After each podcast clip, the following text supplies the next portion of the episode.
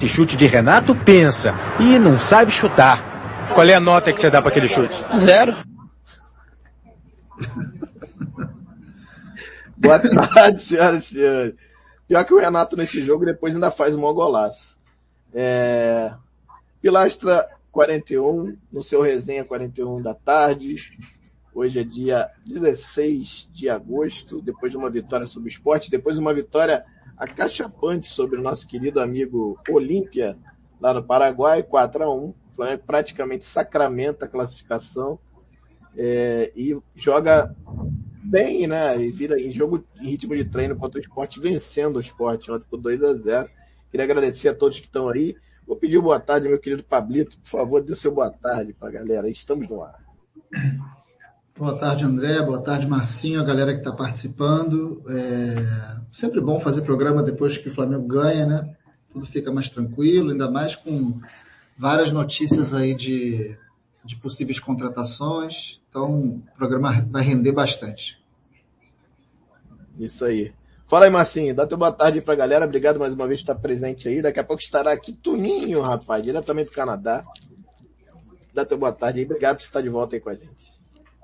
Fala, Tosa, Pablo. Boa tarde, cara. É, andei um tempinho aí fora, mas sempre que dá pra gente estar aqui presente, a gente vem conversar com os amigos um pouco mais de Flamengo, que é sempre importante, principalmente depois de vitória, né? Vitória jogando bem, isso é melhor, isso é melhor ainda.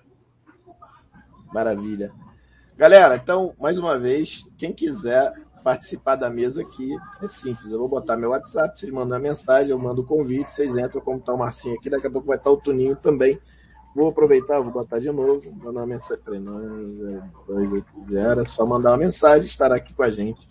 Vamos iniciar então, podemos iniciar com o jogo de ontem, Papito? Podemos, né? A gente vai botar o melhor momentos, depois um pedaço é, da coletiva do Renato. Se a gente achar interessante a coletiva, a gente deixa, senão a gente tira, porque eu não cheguei a ver antes.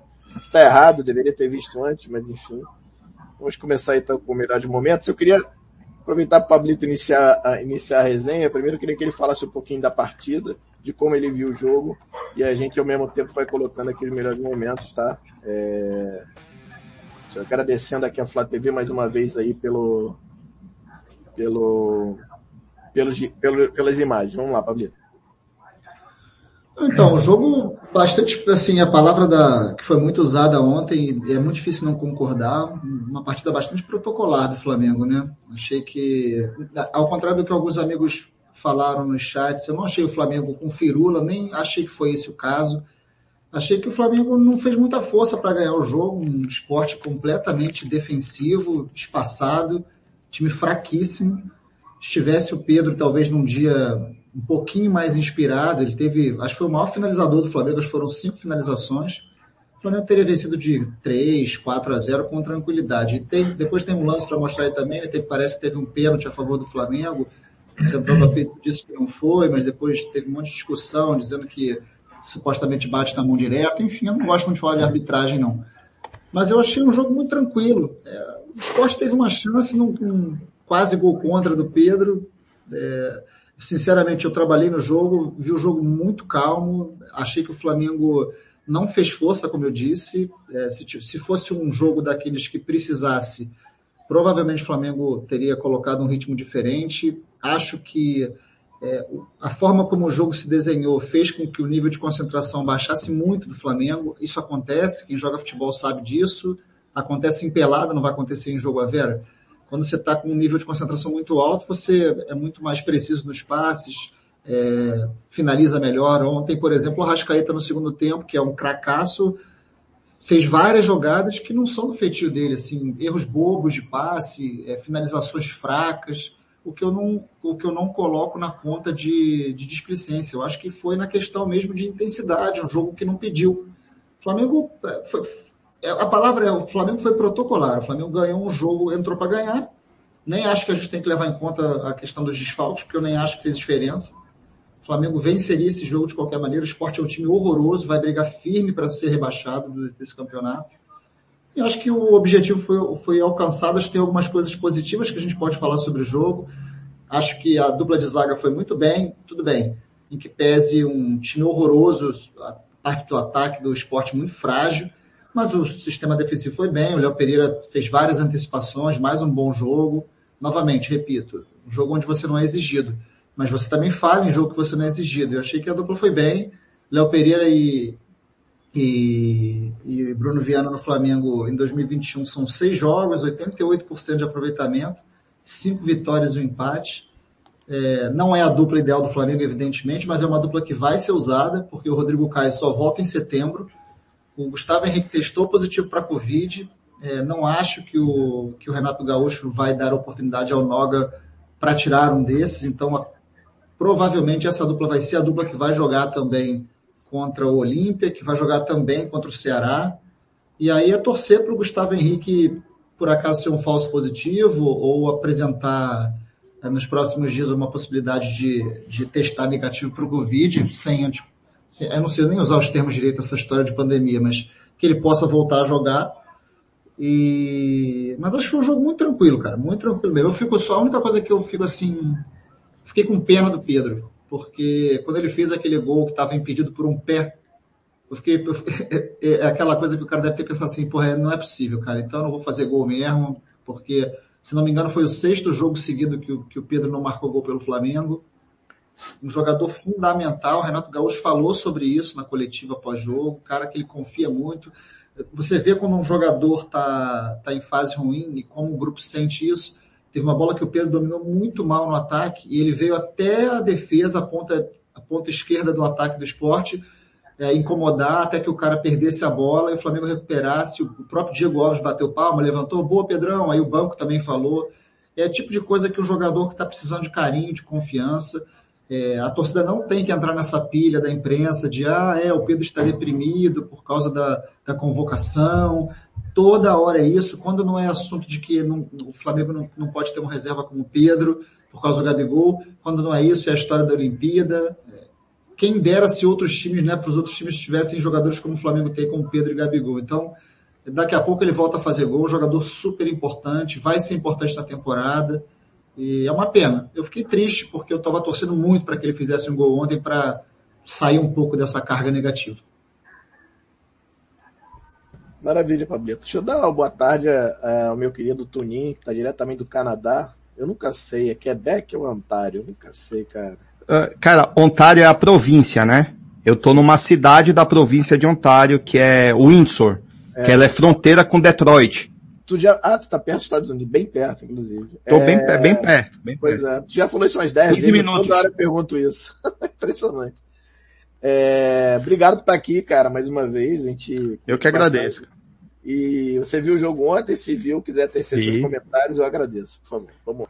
Eu vi, eu vi o jogo. Achei, cara, o Pablo foi muito cirúrgico nas palavras dele. Eu achei uma vitória bem protocolada do Flamengo. O Flamengo fez o que tinha que ser feito é, boas atuações de Isla, né, para recuperar um pouco mais de confiança, já que na quarta-feira contra o Olímpia, partida péssima dele, errou praticamente tudo que ele tentou. A dupla de zaga, como o Pablo bem colocou também, fez o que tinha que ser feito, jogou contra uma equipe, uma equipe que atacava pouco, foi pouco exigido, mas fez o que tinha que ser feito, não, não falhou. É, Léo Pereira com bons passes, boas antecipações, assim como o Bruno Viana. É, nosso maestro uruguaio Arrascaeta e Everton Ribeiro estavam muito bem no jogo ontem, e aí quando eles estão bem, fica bem difícil de, de evitar que o Flamengo ganhe. Como ponto negativo, como o Pablo colocou, achei que foi a falta do gol do Pedro.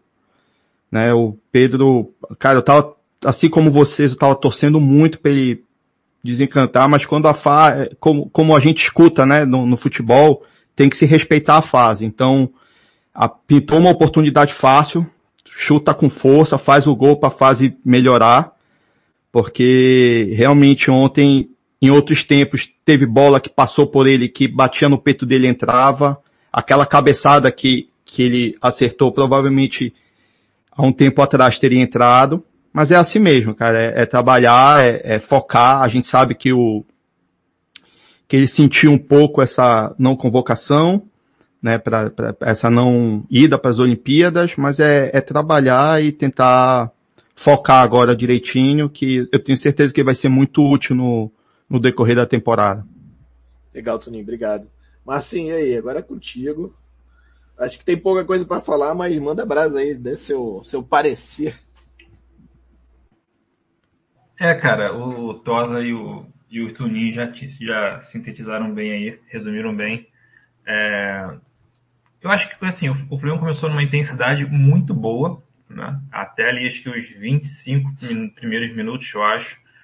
É, por um esporte que, a princípio, em algum momento ele pensou em, em, em jogar de igual para igual. Eu acho que isso aí facilitou. O Flamengo, a, acho que até os 20, 20 minutos, 25, teve muito espaço para jogar. Eu acho que o esporte quis tentar jogar de igual para igual, não ficou se retrancando tanto assim. É, e aí eu, eu, achei que o Flamengo, é, termo que se usa hoje em dia, aí, meio que amassou ali nos primeiros 20 minutos, 15 minutos, uma pressão muito grande. É, sem a bola, eu achei até que foi um pouco menos do que vinha fazendo, né? Eu acho que não, não fez aquela pressão alta tão forte, não.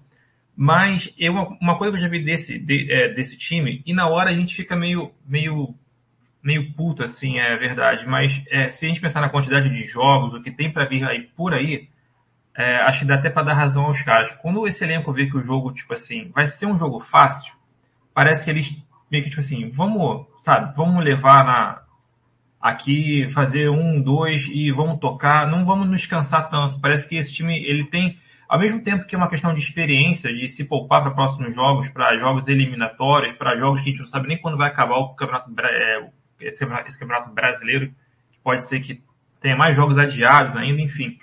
Eles meio que já se poupam. A gente na hora vendo, eu na hora vendo, fiquei, porra, muito feliz. Faz, quero que faça gol, tá, um, dois mas os caras meio que tiram o pé. Então acho que eles relaxaram por ver que era um jogo fácil. Que, tipo assim, não tem como a gente perder para esse esporte. É muito difícil a gente perder para esse esporte, né? É... E aí junta aquela coisa de, tipo assim, muito, muito toque de bola. Parece que o Flamengo só quer marcar gol dentro da pequena área. Às vezes isso me incomoda um pouco. Parece que tem que levar a bola até a linha do gol e, e, sabe, ninguém, ninguém, ninguém chuta. O próprio gol do João Gomes que foi anulado, tu vê que o Everton Ribeiro pode chutar, porque ele tabela dentro da área com o, com o Arrascaeta. É, mas ele não chuta, ele dá muito toque, tanto que a bola sobra para o João Gomes, ele dá aquela porrada e faz o gol, mas enfim, não estava não tava valendo mais.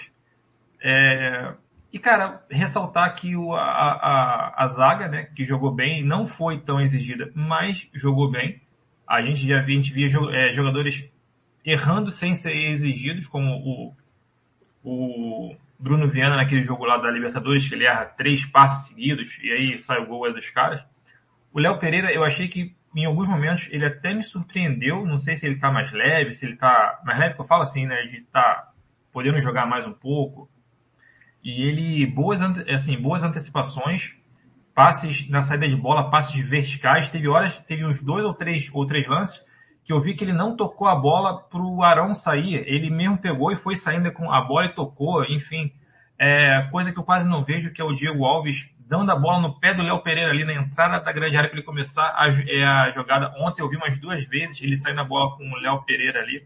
Então parece que ele está mais confiante mesmo volta a falar, não foi um jogo que exigiu tanto, mas o básico que ele já tinha muita dificuldade para fazer, ontem ele fez. E fez até razoavelmente bem.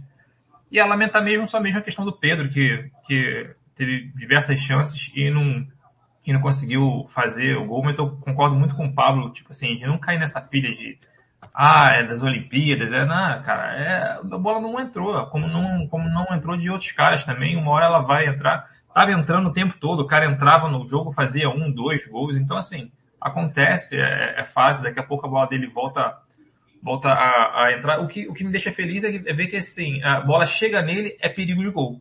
É impressionante. O Pedro, o Pedro domina a bola é, e aí do nada, tem três caras cercando ele, do nada ele consegue chutar pro gol. É impressionante. Ontem ele chutou todas para fora. Mas tem jogos que você vê o Pedro cercado por um, por dois, por três, e do nada tu vê a bola, ele chuta a bola e a bola é gol. Então, assim, é, ele tem essa, essa, facilidade no pivô, na, na, no dominar, ele tem uma categoria para poder finalizar é, que é absurda. Ontem, infelizmente, não foi dia da bola, da bola entrar, mas eu acho que, que isso já já volta tudo ao, ao normal. Legal, Marcinho. Antes de apresentar o Eduardo, que também está aqui com a gente, eu queria falar do jogo rapidamente, depois eu passo para você, Eduardo, aí você dar o seu boa tarde, fala um pouquinho do jogo se você quiser ainda, tem, o pessoal já falou meio tudo, eu vou ser muito rápido. Concordo com todos. Uh, eu queria, queria salientar aqui dois jogadores, é, a, a, dupla de zaga, o Léo e o, o Bruno. O Bruno, inclusive, deu passes mais verticais ainda, inclusive, que o próprio Léo, e passes muito bons, aí, principalmente pro lateral. Ele deu passe é, vertical pro, pro, pro Isla algumas vezes, tá arriscando mais e sem aquele medo que ele tava que é um pouco a ver com, com, com é, confiança, né? Eles estão jogando mais, o Renato dá confiança, vê que o Léo é outro jogador hoje, claro que a despeito do, da qualidade do esporte, mas é, deu para perceber que todas as vezes que eles foram, tiveram que ter ações, eles tiveram ações corretas, tiveram escolhas corretas, ganharam praticamente todos os duelos, você pode ver, isso é importante. É, e salientar também o Pedro, né? Uma pena, é, pena que eu digo. Eu acho que ele tem que continuar, não tem essa. Centroavante tem que igual o Gabriel. O Gabriel, diferente dos outros, não baixa a cabeça nunca, né? Ele vai errando, vai errando, mas continua, continua até acertar. Não sei se o Pedro tá assim, assim, É claro que um centroavante que não faz gol há seis jogos, é, ele tem que pensar bem, entender o que está acontecendo, mas é, tem um pouco também de confiança, né? É, mas enfim, mas eu gostei, eu achei que o Flamengo fez o que tinha que fazer e tirou o pé mesmo. Poderia ter feito 4, 5, acho que poderia. É, chance teve. Fez até, né? 4. 4, né? São 5. Dois gols anulados, ou 3. Enfim, mas é isso. Estou feliz e vamos ver agora quarta-feira. E aí a gente vai falar sobre isso também, de qual time que a gente jogaria na quarta. Quarta ou quinta, não sei agora. É quarta, né, papai? Quarta. É, qual time que jogaria, titular ou reserva, enfim. Mas eu vou pedir pro primeiro agradecer aí a presença do Eduardo, primeira vez aqui com a gente, Eduardo Duarte. Queria que você falasse, desse seu boa tarde e falasse um pouquinho do jogo, se você acha que ainda tem alguma coisa para falar, ou fica à vontade. Só dá seu boa tarde a gente segue. Fica à vontade. Obrigado. É, boa tarde. Pô, satisfação imensa poder estar aqui com vocês, sempre acompanhando as lives. Né? Às vezes eu vejo os tweets aí de vocês e procuro interagir também. É, comentar brevemente do jogo, né? É, pegar pequenos fragmentos, já que, já que meus amigos aqui de bancada também falaram, é, eu senti um Léo Pereira seguro, né?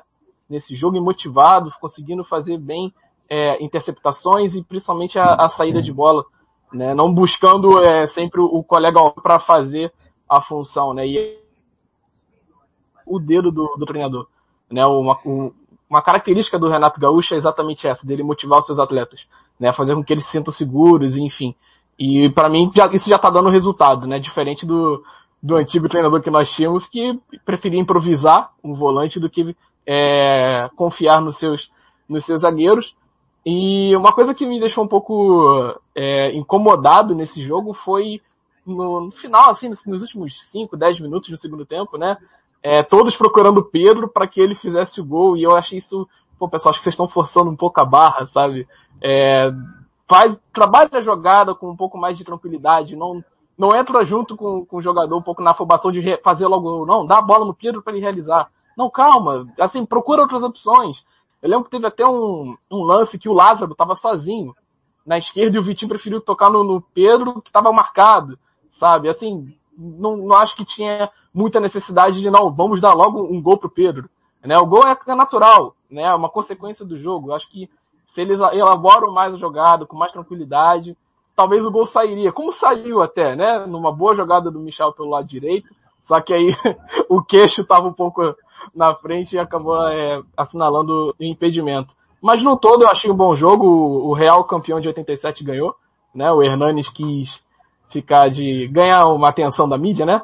Mas acabou que dentro de campo mais uma vez o Flamengo conquistou e o que falar de ideia Rascaeta, né? O cara, como diz o narrador João Guilherme, é um verdadeiro deboche. Joga demais, joga demais mesmo. Obrigado, Du, valeu. É, galera, vamos, vamos falar agora, vamos iniciar as, as, as matérias. É, tem mais alguma coisa? Alguém quiser falar sobre o jogo? Pablito quer falar alguma coisa a mais? Não? Marcinho não, Tuninho não, Edu também não. Então seguiremos. Vamos iniciar aqui o Flamengo efetivamente contratou o Kennedy, né? Para quem não sabe, é... se é que alguém não sabe. O Flamengo contrata ele e. Peraí, deixa eu botar aqui. Ah, não, não compartilhei ainda. E. Só que o cara pega Covid, meu amigo. Peraí. Deixa eu. Como é que aumenta aqui? Peraí, vamos lá. Tá dando pra ver aí, tá, né? Matéria aí do Sim. nosso amigo Vini Casagrande. O Flamengo já deu entrada, inclusive, na documentação. O Negro gerou o contrato do atacante, que será de empréstimo, né? Como já, ele já, inclusive, já tinha falado. Já tá no, nos, nos finalmente, né? Do- Enviou pro TMS, né?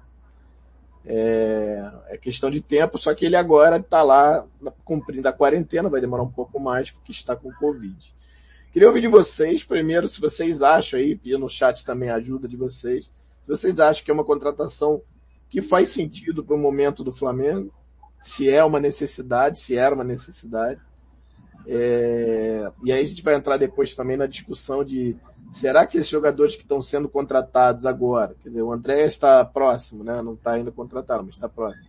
Mas o Kennedy já está contratado. Será que esses seriam as opções iniciais? Será que de repente não seria mais interessante tentar um zagueiro, já que o Rodrigo Caio vai ficar fora ainda por algum tempo, e o principal zagueiro nosso? Será que a gente vai precisar ficar ainda torcendo para os zagueiros que tá, estavam praticamente fora de é, totalmente preteridos se eles de repente, ah, agora vamos, o Renato vai dar moral para eles, os caras vão jogar pra caramba. A gente tá nessa aí. Então, começando então pelo Pablito, queria que ele falasse um pouco se ele lembra do Kennedy, tem isso também, porque Kennedy jogou praticamente sua, sua carreira toda na Europa, pouco no Chelsea, né? Jogou um pouco no Chelsea, ele é jogador do Chelsea, mas depois foi pro pra Itália, né? Depois jogou no, no, no- no- na, na- em outro time da Inglaterra, se eu não me engano, Newcastle, talvez. O Pablito deve saber de cabeça, não vou lembrar agora. Mas é, Granada, parece que fez uma boa, uma boa temporada pelo Granada. Eu queria que você falasse um pouquinho é- é- a, a posição era importante, ou era importante depois virou a zagueiro, isso também é uma situação, né? Que o Flamengo estava atrás antes. É, e se vale a pena, né? Se, se é um jogador que você, que, que você gosta, gostaria de ter no elenco. Não, então, André, é, primeiro, primeiro que ele não está contratado, né? Eu sempre gosto de frisar isso, o jogador precisa chegar, assinar e ser anunciado. Ele não foi nada disso ainda, o Flamengo deu entrada, tudo certo, beleza, mas ainda não é jogador do Flamengo. Eu, eu não... Não é que eu não me animo com a contratação. Como eu coloquei no meu texto, como eu venho falando no Twitter, é, eu não acho que a posição que o Kennedy joga seja uma prioridade para o Flamengo. Eu acho que agrega um time que quer brigar por três competições de fato para ganhar. Precisa melhorar o elenco. Eu acho que a grande, o grande ponto é, de disparidade do Flamengo em relação a outros times que brigam no, no, no brasileiro e nas competições é que ele tem um time titular muito forte, muito acima da média, mas um elenco desequilibrado justamente por ter um time titular muito acima da média. Então, os, as suas opções no banco, é, normalmente, invariavelmente, quando entram em campo, elas não se equiparam, né? É muita diferença. É normal um time super campeão com jogadores selecionáveis como o Flamengo não ter tantos jogadores de nível no banco para equilibrar. Por isso que, de vez em quando, quando você escuta na mídia falar, ah, o Palmeiras tem um elenco mais equilibrado faz sentido. Isso não quer dizer, isso não é um, um, um ponto negativo para o Flamengo. É você estar tá entendendo que o nível dos jogadores do Palmeiras, tanto do banco quanto do time titular, são muito mais parecidos. Então, quando você perde um titular no Palmeiras, o cara que entra, ele é muito, ele se equivale muito. Então, o elenco ele é mais parecido. Por isso essa questão do equilíbrio. Então, eu acho que o Flamengo precisa melhorar bem o seu elenco. Tem posições carentes. Mas como eu falo sempre, para mim não existe nenhuma posição mais carente nesse elenco do Flamengo do que zagueiro. Por que, que eu falo isso? Porque o, o Rodrigo Caio hoje virou uma incógnita, né, cara? É um cara que joga muito pouco, tá mais sempre mais machucado do que disponível. Então é uma situação para mim muito, muito preocupante para o Flamengo, justamente porque os jogadores que estão atuando na zaga não, não inspiram confiança. Sobre o Kennedy, o Kennedy talvez tenha feito sua melhor temporada europeia nessa, desse, dessa última temporada pelo Granada. É, jogou espetando mesmo, jogou até mais pela direita do que pela esquerda, mas é, eu, eu, sei o que você falou no começo, o rapaz que botou no Twitter falando, dizendo é, categoricamente que ele não é meio. Eu esqueci o nome do cara, o cara da ESPN, é muito bom, o cara que faz análise. Rodrigo, faz, Rodrigo, Rodolfo. É, então, é, eu não lembro também, o cara de barba. O cara tem uma, faz umas análises bem boas. Rodrigo Rodrigues. Renato, Renato. Renato, Renato, Renato, Renato, isso mesmo. Renato isso. Até vale você achar, André, se você puder achar, pegar arroba jogar aí aquele comentário, é bem legal para a gente ilustrar. O, o, o Kennedy não é, não é reserva para o Everton Ribeiro, não é o mesmo tipo de jogador. O Kennedy é ponta mesmo, é um jogador agudo, parte para dentro, tem drible fácil, é muito forte fisicamente, tem velocidade, é um jogador que chuta, é, mas não é, não é um jogador construtor. Eu acho que é um jogador que é, na Europa, no Chelsea, ele fez muito, fez. É difícil quando o cara vai para fora uma posição, lá, lá, ele aprende outras disciplinas táticas. Ele chegou a fazer ala pela esquerda, jogou também na ponta, mas é, teve um senso de cobertura muito maior. Esse comentário é muito interessante do Renato Rodrigues aí. Ó. Keynes que está chegando no Flamengo é ponta. Na real, eu não consigo imaginar um cara mais ponta do que ele, jogador de corredor total. Já foi ala e lateral, inclusive. Nem o branco do olho dele é de meia. Beirada total. Força, velocidade e potência. É, é exatamente isso. Se você esperar que essa contratação é para suprir uma eventual ausência de Everton Ribeiro Arrascaeta, não é isso. Então a contratação foi feita errada. É, esse jogador é muito mais o Andrés Pereira do que o Kennedy. O Andrés Pereira é um meio de campo, é um cara que tem eu não sei se eu estou atropelando, se você vai querer postar também, André, ou se eu já posso falar. Não, pode falar, a gente. A gente é... Não, vou segurar, vou só segurar. Não, pode falar, pode falar, a gente bota junto, não tem problema. Não, porque o Kennedy, eu não sei a opinião dos amigos da mesa, é, ah, então, é um não, jogador. É, rapidinho, desculpa, Pablito. Vamos, a gente vai falar do Kennedy, mas eu acho que a gente pode seguir com os outros jogadores. Tem o André, tá tem o Eli, tem o Lian, como o pessoal tem falado, a gente pode falar sobre eles. Mas vamos seguir essa linha. A gente fala do Kennedy, você fala do Kennedy, depois eles tá, falam. Depois tá bom, tá bom. Não, tá, então eu vou, não vou me alongar, senão fica muito chato, todo mundo vai falar e a gente fica horas falando do mesmo jogador. Eu acho que é interessante, agrega ao grupo, sim, não é um jogador. Eu vi um, vou até buscar aqui o rapaz que falou. Aqui, ó. Isso aqui é legal. Na opinião de vocês, o Kennedy chega para ser titular, quem sairia do time? Abraço, parabéns pelo trabalho. Obrigado, Rafael. Nenhuma possibilidade de ele chegar para ser titular. Não é isso, não vai chegar para ser titular, é composição de elenco total. É, ele, ele, é uma opção que hoje é o Michael para entrar em todos os jogos, ele é a opção para ser esse cara que vai entrar e vai dar muito mais volume de jogo, muito mais entrega de chute, um contra um. É muito mais jogador que o Michel. Mas eu, eu o enxergo no elenco como esse cara, um cara para entrar no segundo tempo e é, reverter alguma situação, precisar de ataque ou mexer no time é, e descansar algum jogador. Não enche os meus olhos, mas acho uma contratação interessante, né? principalmente pelos moldes que ela foi feita. Mas é, não é minha prioridade.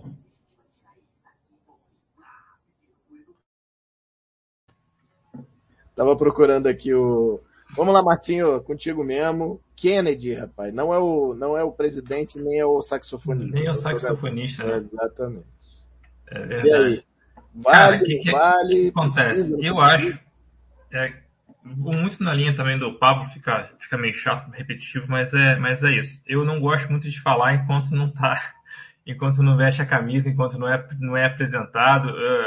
Já passei por, porra, várias contratações de Flamengo que não se contra, que não, não se é, não foram efetivadas. É, mas enfim, é, se vier mesmo, cara, realmente, é, também acho que não é titular. Ele vem para agregar ali, para tornar o elenco mais, mais forte, porque agora a gente tem um substituto ali que joga mais ou menos na posição, que é o Michael, mas que, tipo assim, a gente não sabe até quando o Michael vai entrar e fazer alguma coisa, né? Ele foi muito questionado há um tempo, por não estar tá jogando bem, aí parece que com o Renato agora ele melhorou um pouco, mas tipo assim, a gente não, nunca, sabe, nunca sabe o que esperar do Michael, né?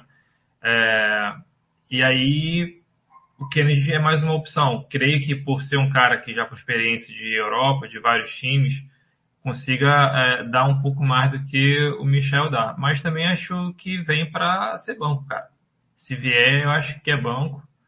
É, e depois, quando você for falar do, do Andréas, vê o próximo tweet do Renato Rodrigues, que ele fez uma ótima observação.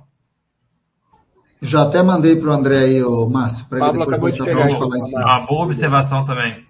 Boa. Vamos lá, Tuninha, contigo, meu velho. Já foi, né, Marcinho? Já foi, né? Vai lá, Tuninho. Bem, é, eu concordo muito com o que foi falado, com, com a, é, o Twitter do, do Renato Rodrigues também.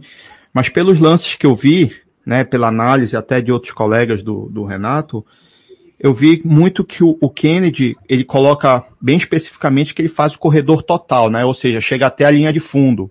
Mas eu vi vários vídeos do Kennedy, ele cortando por meio espaço, né? Para arriscar o chute.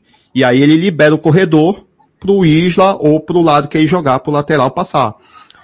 É, eu acho, tá? Eu acho uma boa contratação, não é a prioridade, como o Paulo colocou, né? Eu acho que a prioridade a gente vai meio que concordar, concordar todos, mas é, eu acho uma excelente contratação, tá? Eu, pelo, pelos, assim, não lembro muito do Kennedy, mas pelo pouco que eu vi dele, pelos relatos que eu vi dele de pessoas confiáveis, é, eu acho que vai ser uma contratação que vai, vai incomodar um pouco mais o Everton Ribeiro. Ah, principalmente nas ausências dele, se o Kennedy chegar em boa forma física, acho que ele vai, vai contribuir muito para o time e vai, e vai ser aquele cara que vai entrar regularmente. Né? Eu, na, na, verdade, essa negociação com o Kennedy, eu lembro também que a gente estava até fazendo aqui a, a, live, Tosa, quando saiu, que a gente até comentou, cara, se estava na churrascaria conversando, é porque tem alguma coisa aí que, que pode, pode acontecer, né? E foi justamente na época que o Michael e o, e o Vitinho não estavam correspondendo nas funções que eram dadas, na, nas, nas oportunidades que lhe eram dadas, né? E aí surgiu o Kennedy e o Kennedy surgiu como uma excelente opção. Eu ainda acho que vai contribuir muito. É, eu acho que vai, vai ser bem útil na temporada. E vamos esperar aí. Mas eu tô, eu, vou ser bem sincero, eu tô mais empolgado com, com o outro nome do que com o Kennedy, assim como o Pablo também. Legal. Vamos lá, Edu, é contigo agora. Fala um pouquinho. Se você lembra dele, eu sinceramente não lembro, é muito pouco. No Fluminense eu não lembro dele no Fluminense. E lembro dele no Chelsea jogando de lateral. Quer dizer, fora isso, é o DVD que eu postei esses dias lá no Twitter, inclusive. Que me parece bem interessante, né? O temporada do Granada fazendo mais ou menos o que a gente esperava que o Giovanni faria quando veio, né? Não sei se tomara que não, não tenha o mesmo fim do Giovanni, mas é, a ideia era essa, era um cara muito rápido, com força, com muita passagem e chute, né? É, eu espero que o, o roteiro de, desse personagem dentro do Flamengo não seja o mesmo do Giovanni, né? Senão vou ter pesadelos de novo. É, eu acho que o, o, o, Kennedy ele chega como uma peça que vai co colocar um, um certo incômodo né, no Everton Ribeiro. Assim, vai ter um cara ali no banco que, olha, ele, ele disputa a posição. Ele não chega para ser titular, é evidente. Eu acho que o Renato ele não vai já chegar colocando, mudando assim, até porque o time tá montado, né? Se a gente parar pensar, tá dando bons, é, bons resultados. Mas a gente passa a adquirir um jogador que nós não temos as características. Acho que o mais próximo é o Michael, se a gente for pensar nessa questão do um contra um, né? De dar amplitude e profundidade pela, pelos lados do campo. O, eu acho que atuando pelo lado direito ele não vai dar tanta profundidade, que como, como já mencionaram, ele tem essa característica de cortar para o meio e tentar o chute de média e longa distância. E isso é bom, porque a gente tem um Isla que gosta de apoiar bastante, né? Ele gosta de ir até a linha de fundo, é, é, às vezes ele, ele erra o que ele vai fazer, mas ele vai ali, né? Passar ele passa, o que vai acontecer depois são outros 500. É, então eu acho que é válido, é uma boa contratação para a ideia de jogo num 4-3-3. É bom ter esse tipo de jogador, né? É, característica diferente do titular, então dependendo do jogo, não, é, acho que para o jogo, sei lá, por exemplo, contra o Fortaleza, é válido a gente ir com esse com um jogador que vai mais para um contra um do que um meia que construtivo que atua pelo lado direito, que é o caso do, do Everton Ribeiro, né? Então, e velocidade, né? Principalmente velocidade. O Everton Ribeiro, ele é um grande jogador, para mim ele é, é, fundamental até hoje no elenco, mas ele já não nos dá tanta velocidade como os restantes, como o próprio Gabigol, o Bruno Henrique e possivelmente o Kennedy, né, que tá para chegar. Eu acho que é uma boa contratação, né? Prioridade, né? Eu acho que a prioridade tinha que ser a zaga, né? Assim, só para fazer um breve comentário. Mas, enfim, é, é aguardar e, e torcer para que dê resultado, né? Acho que o Flamengo viajou para a Europa, houve muitas críticas da torcida, né? Que o cafezinho foi lá com ele passear, mas não, a gente está vendo que tá, tá vindo bons jogadores. Trabalhar. Trabalhar. E, enfim, eu não vou me alongar muito para também dar oportunidade aí. Nada, tranquilo. Obrigado.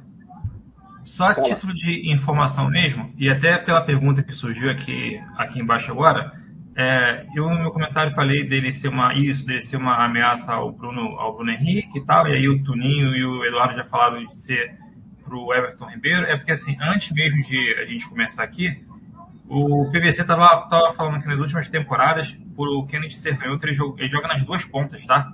Ele jogou tanto na ponta direita quanto na ponta esquerda. Então, assim, isso já é algo que é bem legal você ter no elenco. Hoje em dia a gente tem ali um ambidestro que é o Vitinho, a gente costuma falar que é ambidestro porque ele chuta errado com as duas, né? Mas, tipo, ele tem essa possibilidade, mas não é o percentual dele não é tão grande assim de chute de fora da, é da, é da área. Mas é isso. O Kennedy, pelo que eu estava até vendo, como já disse, pelo PVC falar, ele pode jogar nos dois lados sim. Então até a pergunta aqui embaixo agora, um pouco mais. Tenta esclarecer um pouco aí. Legal. O é... André, só, só um detalhe aí, só porque o Márcio falou, num assunto que também ia puxar. Ele no, no Chelsea, praticamente o tempo todo ele jogou como ou ponta esquerda ou um ala esquerda, é, até a maior parte do tempo fazendo uma ala esquerda mais defensiva. E no Granada, onde ele fez, acredito que é a melhor temporada dele europeia, ele jogou já mais pelo lado direito e foi onde ele fez mais gols. Ele, eu vou até pegar a cola para não falar besteira, mas foram oito gols em 44 jogos pelo Granada na temporada 2020-21.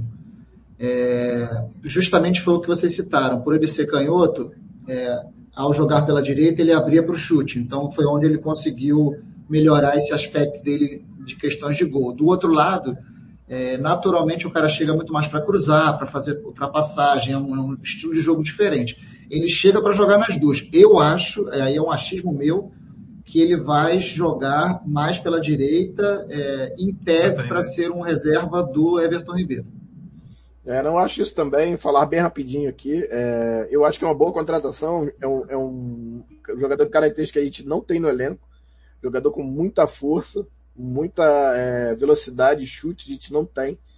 É, o Michel não é esse jogador, ele é rápido, tem drible curto e tal, mas não é um cara que chuta bem, e não é um cara que tem muita força, ele bate e cai, né? A gente até brinca. Mas é um cara que já tem ajudado bastante. Mas é um, você vai você ganha um jogador com muita força. Tá? E ele pode jogar pelos dois lados, isso é muito interessante. Não é meia, não sei de onde tiraram que ele pode ser meia. Talvez porque o pessoal tem dito que ele seria o contraponto ao Everton Ribeiro, mas mais pela posição do que pela função.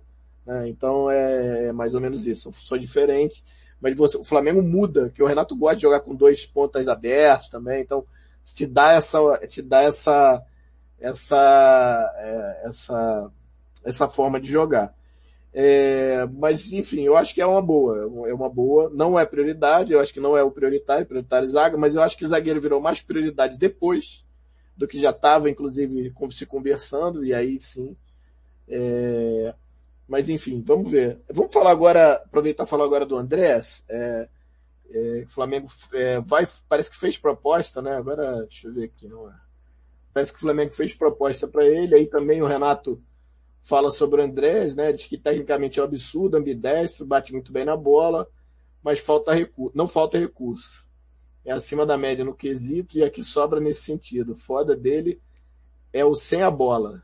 Os caras jogam no ritmo 100 e ele 10 por hora. Ih, rapaz, soneca já não basta, já não, já não basta o Vitinho, né? Tomara que não seja isso. Mas é um jogador que, é, até que boa, Pablito. É um jogador que a gente não, quer dizer, o reserva, por exemplo, o Rascaeta da, do, ou do, do Everton Ribeiro, numa eventualidade, né? Não, não fazendo a posição, mas o Everton Ribeiro tem, inclusive, nesse esquema do Renato, tem, inclusive, vindo muito para meia né? Você vê volta e meia lado até a esquerda às vezes, tá muito, deixa os meios muito soltos, né? Tanto a Rasca quanto ele. Pode ser que seja esse jogador, né? É, eu, eu, eu, eu, sinceramente não lembro, tá? É, e aí eu vou perguntar a mesma coisa para vocês, que é a mesma coisa que eu fiz pro Kennedy. Se vocês acham que é uma, que é uma posição importante para a gente ter um jogador como ele, se as características, e se vocês acreditam que chegando possa brigar, por exemplo, posição. Acho difícil, né? A Rascaeta for titular, só se de repente ele fizer um segundo volante, aí vai brigar ali com o Diego, com, com, o, é, com o João, né? Pablito, vamos lá. Então, só para não perder a oportunidade, esse teu gancho, que é excelente, toda vez que a gente contrata algum jogador, e isso eu falo para qualquer time, sempre que você contrata um jogador, você pensa, ah, ele vem para ser titular, ele entra no lugar de quem? Esse Flamengo atual, na minha visão, é, o jogador que chegaria para ser titular, por exemplo, um cara que seria contratado para jogar, talvez fosse o Thiago Mendes no lugar do Diego Ribas. Daria um outro tipo de movimentação no meio de campo. Tirando isso, esses jogadores que estão sendo falados, Kennedy, Andréas Pereira, eventualmente um zagueiro que eu estou um pouco preocupado com esses nomes especulados pelo, pela galera aí. Nenhum desses jogadores chega para ser titular e o Flamengo não está precisando disso. A única posição hoje que o Flamengo precisa de um cara para chegar, pegar a camisa e vestir é a zaga. Entrar, jogar e tomar conta da zaga. E essa é a posição, no meu ponto de vista, que precisa de um titular. Os outros são jogadores que podem compor, podem ajudar. O Andreas Pereira, é, nesse Flamengo, pode funcionar como segundo volante. Ele até pode, com o tempo, com uma boa adaptação, tomar essa vaga do Diego Ribas pela capacidade que ele tem de construção de jogo. É um cara muito forte, sabe jogar, tem chute. Mas eu não acho que também chega para ser titular. É mais um jogador também que vai compor elenco, que vai ajudar muito. Também sabe jogar um pouco mais à frente. É, em algumas análises que a gente tem visto, ele também poderia fazer um, um, um jogador meio que um terceiro homem, chegando, encostando no ataque. É, essa, esse comentário do Renato Rodrigues que o, que o André botou, é, isso pode explicar um pouco a, a, o não sucesso dele. Eu não vou nem chamar de fracasso, porque não é o caso. O cara que está tanto tempo na Europa e teve oportunidades com o próprio Suscaer teve oportunidade no Manchester United, jogou bastante jogos com ele. Na temporada passada, inclusive, vou até abrir é, 2019 e 2020 foram 40 jogos, não é pouca coisa. Na Lazio foram 33, é, no Valência foram 29. Eu, eu acho que é um jogador bastante interessante, é, muda completamente o perfil de jogador que, que o Brasil busca. Acho isso muito interessante. Rejuvenescer o elenco é uma coisa muito importante também. É outro tipo de pegada, é outro tipo de jogador, outra mentalidade. É, você vê hoje o Flamengo indo no mercado europeu buscando jogador. Claro, você não pode esperar que o Flamengo vai chegar na Europa e contratar um cara que está voando, porque o, cara que está voando ele não é, não tem como o Flamengo contratar. Ainda não chegamos nesse patamar. Se Deus quiser, um dia a gente vai chegar para brigar com os times médios da Europa. Mas ainda não está nesse ponto, não é esse momento. Agora, no Brasil, o Andrés Pereira é um excelente jogador, vai agregar muito, vai muda, muda a, a, a forma de você enxergar o elenco do Flamengo. É, e acho que mais importante que isso é você enxergar esses jogadores querendo vir para o Flamengo. Né? Isso, para mim, talvez seja a coisa mais importante, que mais me chame a atenção e que seja impactante. São jogadores que têm mercado forte na Europa. O, o, o Andreas Pereira tem proposta, se não me engano, oficial do Everton para jogar a Premier League. O Everton não é uma, não é uma, uma carne assada, não é um time que briga para cair. É, acho que tem do Fenerbahçe também. Então, assim, é um jogador que preferiu o Flamengo. Só que tem um ponto, né, André? É, eu vi essa notícia, acho que foi num site inglês agora, vou ter que procurar para ver se achar, mas o Flamengo estava querendo botar como opção de, de compra em 15 milhões de euros, né, no Andrés Pereira. E o Manchester United parece que queria 27 milhões de euros.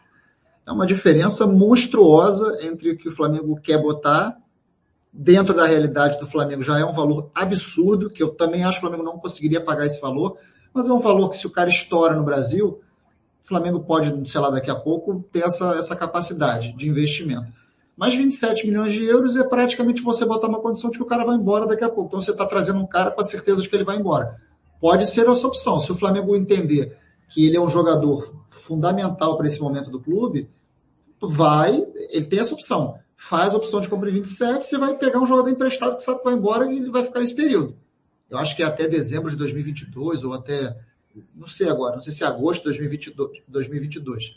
Mas enfim, é, é um jogador super interessante. Se o Flamengo conseguir baixar essa, essa opção de compra, excelente, mas o, o Manchester, Manchester já deixou claro que quer fazer negócio, só que quer se proteger e quer jogar lá em cima, né? É isso aí. Eu vou dar a palavra para o Marcinho, eu vou pedir inclusive desculpa a ele, que a gente o, o Douglas já está aqui esperando para entrar. Marcinho, eu queria que você falasse sobre o Andréas Pereira, mesma pergunta que eu fiz para o Pablito, te agradecer pela, pela sua participação aqui. E claro, se você quiser voltar, Daqui a pouco você volta, sai uma e você entra, a gente não ficar com, com seis aqui, porque senão fica complicado. Obrigado aí mais uma vez. Fala sobre o Andrés, dá seu, seu, seu ah, tchau e volta daqui a pouco. Obrigado, irmão. Falou, Tosa. É, sem problema, cara. É... Cara, o Andrés Pereira, pelo que eu tava, eu tava vendo, ele disse que jogaria pelo Flamengo, porque ele escolheu jogar pela seleção brasileira, né?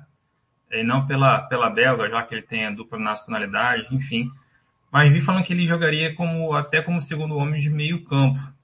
Então, assim, é, não sei se ele jogaria, se ele viria para ser titular também não. Acho que é o mesmo caso do Kennedy. Eu acho que ele vem para compor elenco e tal. E aí, para um cara que quer voltar para a seleção, é, ele teria que ter muita disposição para lutar pela vaga no time, ser titular e ser convocado para a seleção. Então, assim, talvez ele, esteja, ele tenha uma força de vontade tão grande que possa até compensar o que a gente viu aí o, o, o Renato falando que o problema dele é sem a bola. Porque a gente imaginando ele, ele jogando no meio de campo do Flamengo ali, é, um jogo tá sem, ele tá 10 por hora, não tem como, né? Como segundo, como segundo homem de meio de campo ali ficaria meio, é meio complicado. Então é isso, vamos esperar ver se realmente vai essa contratação vai vai ser com, concretizada ou não. Se for, eu creio que é mais uma opção, mas também para mim é banco. É, podendo entrar ali às vezes no lugar do Diego, enfim, o Diego tem uma idade já avançada que não joga quase os 90 minutos todo, né? E ele teria que, tipo assim, é, se dedicar muito mesmo para poder virar titular e vir a seleção. Do mais, cara, eu não, não, não conheço muito bem o jogador. É, vi só agora uns comentários quando ele. Vi até lances dele, quando, quando o famoso DVD, né? Vi até o DVD dele quando, quando começou a, a ventilar aí no, como contratação. Mas é isso. Acho que talvez essa vontade dele de voltar à seleção faça com que ele venha aqui e realmente dê a vida, né? Com uma grama, como a gente costuma, costuma falar. Falou? Obrigado, Marcinho. Valeu, Boa tarde aí, de repente você volta. De repente você volta. Valeu, galera. Abração. Valeu. Olha ele aí, rapaz. Fez até a barba aí, parece outra pessoa. Olha aí. Aí, Pablito, tá diferente. É, Cadê o Douglas, cara? É, pois é. é. Boa tarde, tudo bem? Boa tarde, né? Chegou atrasado. É, eu vou te pedir daqui a pouquinho que você falar do André, só a gente, agora, já que você chegou por último, esse último a falar, que é justo, né? É, Antônio, vamos lá, meu velho. Eu queria que você falasse um pouquinho. Se você conhece, lembra, se conhece, se acha que é uma boa contratação pra gente, se é uma posição que a gente necessita de um jogador desse, desse tipo. Bem, vamos lá, Tosa. É, o Andrés eu lembro bem mais que o Kennedy, né? O Andrés a gente tem a oportunidade de ver na Premier League. Eu tive a oportunidade de ver. Cara, um jogador, como eu falei antes, é a contratação que realmente me empolgou mais. Se, se vier, né? Se vier. É, essa questão do se vier, é, assim, eu acho que de tanta gente ver entrevista do, do Marcos Braz, a gente já sabe mais ou menos quando está encaminhado ou não a contratação. Então a forma como ele falou ontem, que estava próximo, que não sei o que mais, parece estar bem encaminhada a contratação. Então, tratá-la assim como se fosse certa, tá? Cara, como já foi falado, é, assim, provavelmente todo mundo já pesquisou, como foi falado aí, é um, tecnicamente eu acho ele muito bom, muito bom jogador no meio campo.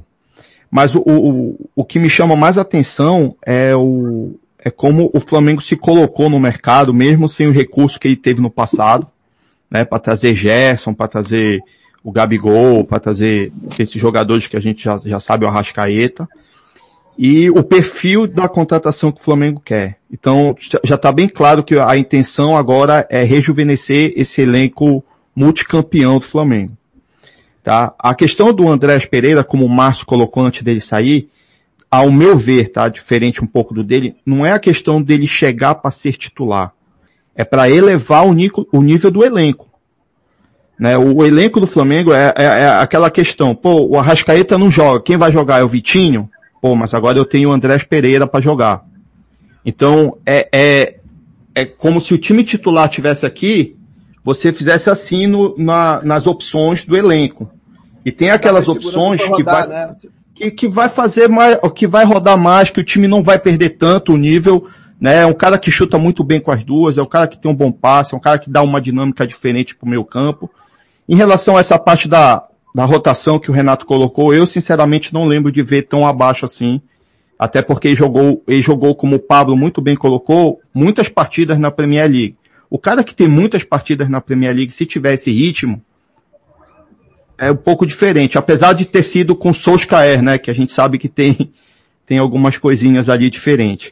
Mas, é, eu a, acredito que essa contratação foi, provavelmente vai ser a que vai me chamar mais atenção pelo momento, pelo, pelo momento da carreira dele, que ele, ele tava, ele tinha opções, pelo que a gente leu, ele tinha opções na Europa de ficar por lá. Inclusive falaram, não sei se é verdade, mas falaram em relação ao Everton também tá querendo, que é um time que tá lá disputando, é o time do, do Richarlison, né?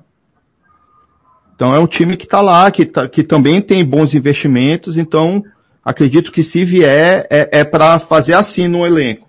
Encurtar a distância entre os titulares e os, e os suplentes, caso ele seja suplente, e a gente poder poder ter um time mais confiável nas ausências dos titulares na seleção. É, eu vou falar rapidinho antes do Edu e peço desculpa também ao, ao, ao barbeado Douglas, tá? Cara de bebê, né? A gente rejuvenesceu bastante, né? É... Então, acho que é exatamente isso que o, que o Tuninho falou, cara. Você te dá mais segurança até para rodar o time, né? Você pode rodar ali o Ascaeta, você pode rodar o Diego, você pode rodar inclusive o Everton, dá para você botar ele para jogar nas três posições, ou seja, te dá uma, uma, uma maleabilidade melhor, né? Maleabilidade tá, faz sentido? Que eu tô, não sei se eu falei merda, posso falar merda, tá? Pra ver que me corrija se eu tiver falado, mas deixa o time mais maleável. É isso, né? É, é isso, né? Enfim. É, eu acho que é mais ou menos isso. É, não lembro muito bem dele também, mas é, conversando com algumas pessoas e vendo alguns vídeos, característica dele é muito, muito, dessa mesmo, já que o Renato falou e muito bem falado. Edu, vamos lá, cara. Queria que você falasse um pouquinho do André, expectativa. É, e aí eu vou só um ponto aqui. É, o Flamengo só faz proposta, parece, quando a parada tá meio andada, né? Assim, no, no caso do, do, do Lyon não foi bem assim, né? Quer dizer, foi, mas não foi, né? Teve o ok do Juninho, mas as condições depois foram que bateram na trave. Mas, por exemplo, o do Kennedy não foi, e acredito também que do Andrés é, é capaz de, de, ocorrer realmente. Então, eu queria, Edu, que você falasse um pouquinho sobre isso, a expectativa, se você acha que é uma posição que a gente precisa e se você gosta do jogador. Então, pessoal, é, eu acho que o Andrés ele chega para ele disputa a posição. Eu acho que ele vai chegar na mesma função do Kennedy na questão de, olha só, eu tô aqui e eu posso também pegar a vaga de titular nesse time. Né? É, não, eu não me recordo muito do atleta, confesso que eu vi poucos jogos, né? mas o DVD tá sempre aí para dar aquela, aquela moral pra gente. Mas o que eu, eu penso é o seguinte, o, o, Andreas ele é um jogador técnico, né? Ele vai saber rodar bola, dar um toque de qualidade. E as pessoas como eu que reclamam do Diego, o Andrés eu não acho que ele vai ser muito diferente. Ele não é um atleta de imposição física. Então na marcação, eu não acho que ele vai ser muito diferente do que o Diego nos faz. Sabe? Talvez o que o, que o, o Diego faz, que o, o, o, o Andreas talvez não nos mostra, é, é, girar, né? Mas de resto, eu não sei se o, qual você vai ter muita diferença, né? Eu teve até um, uma participação aí do nosso querido telespectador que comentou, né? Do, do André chegar para pegar a vaga do Diego. Eu não sei se isso vai de fato acontecer. É algo que é mais fácil ele ir entrando, né, no segundo tempo, ou então em jogos que por suspensão, ou então, ah, vamos poupar o Diego, porque o Diego, querendo ou não, já é um jogador de uma idade um pouco elevada, né, geração 85. Então a gente sabe que pode haver essa, essas possibilidades. É, o jogador que quer disputar a Copa do Mundo, que quer ser convocado, não pode dar 10 por, 10 por hora, 10% na marcação. Ele não pode fazer isso. Ainda mais jogando com, com manto, jogando no Flamengo. Né? O cara que tem uma ambição de chegar numa seleção brasileira, disputar uma Copa do Mundo, me desculpe. né? Então, assim, se ele chegar com essa postura, irmão, já tá chegando errado. Né? Eu não acredito que isso vai acontecer. Eu realmente eu não acredito. Né? Mas, assim, eu não acho que é prioridade também, da mesma forma que do Thiago Mendes. Né? Por mais que eu acho o Andreas muito mais jogador, eu não acho que ele, que era principal, manter o posicionamento de que zaga é o principal, ainda mais porque o nosso melhor zagueiro não joga, né? São, ele joga dois jogos para ficar fora de 15, né? Vamos, assim, né? Não são esses números de fato, mas infelizmente ele mal joga e agora já está definido que só em setembro que ele vai chegar. Então, é quase um só novo 16 reforço, vezes cara tá esse com uma ano, nova contratação também. De quantas partidas que do, na temporada que nós 43. temos? 37%. É pouquíssimo. É pouquíssimo. Então, assim, era pra- a gente precisa de um zagueiro para chegar e jogar. Não é aposta. Concordo O Flamengo não precisa de mais aposta. O Bruno, o Bruno Viana é uma aposta. O Gustavo Henrique, na minha opinião, lá, lá no ano passado, era, acho que o único zagueiro que nós contratamos após a, a- a- a triste saída do Pablo Mari, que nós achamos que chegaria para ser titular, era o Léo Pereira, que jogou muito no Atlético Paranaense. Jogou muito. Mas infelizmente não deu resultado. Então, o próximo zagueiro não pode ser uma aposta, não pode ser um cara que, ó, não, não joga três meses, mas vamos lá. Sabe? Por isso que eu, particularmente, quando começou a surgir aquele boato de Davi Luiz, eu falei, opa, peraí. É um cara que fez umas besteiras aí na sua carreira, né? Algumas falhas, mas pra nível de futebol brasileiro dá resultado.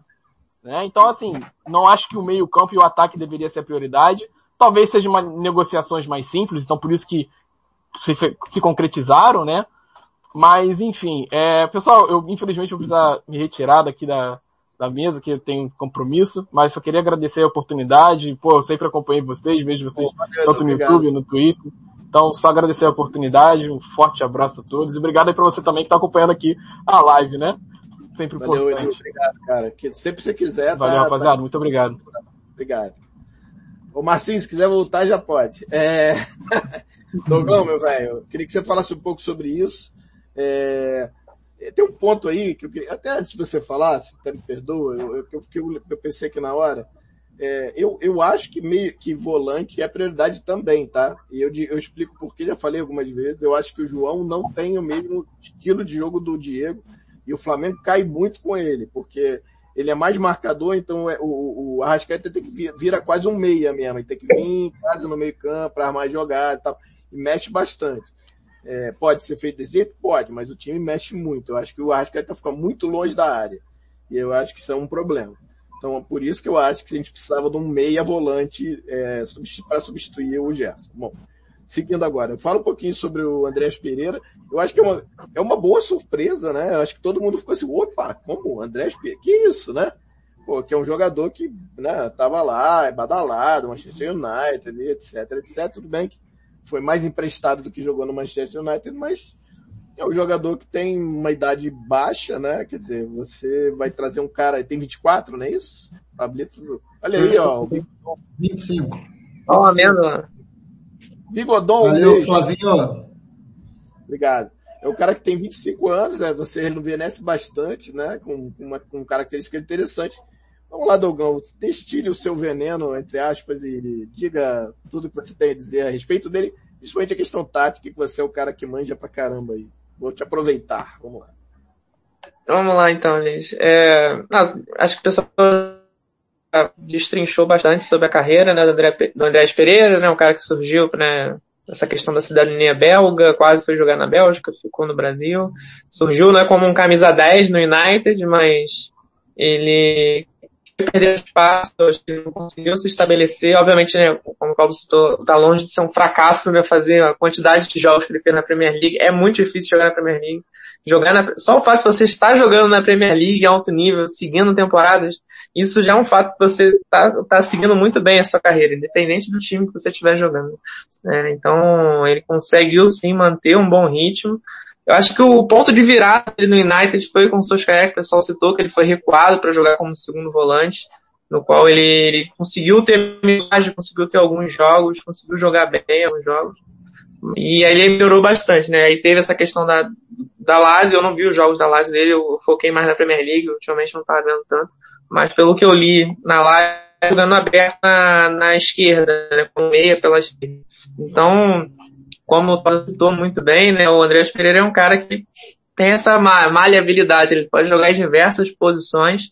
Eu acho que é exatamente esse cara, esse meia volante aí que o Flamengo pode ter Eu acho que ele pode eventualmente jogar como jogar na posição do Rascaeta no momento que o Rascaeta não estiver em campo, como também pode ser esse segundo volante que dá dinâmico. É um cara que ganhou força, ele consegue fazer a marcação bem. É, marcar na Premier League é muito difícil, então ele conseguiu passar esse teste de fogo. Se ele consegue atuar de segundo volante na Premier League, ele consegue atuar de boa no Brasil. Então acho que é um cara para chegar para agregar bastante o elenco. É, Legal, né? Então. É, obviamente, a contratação risco, eu falo isso. Se o cara não se chama Messi ou Cristiano Ronaldo, existe um risco na contratação. Pode dar errado alguma coisa. O Hazard foi pro Real Madrid e o cara ficou duas temporadas parado.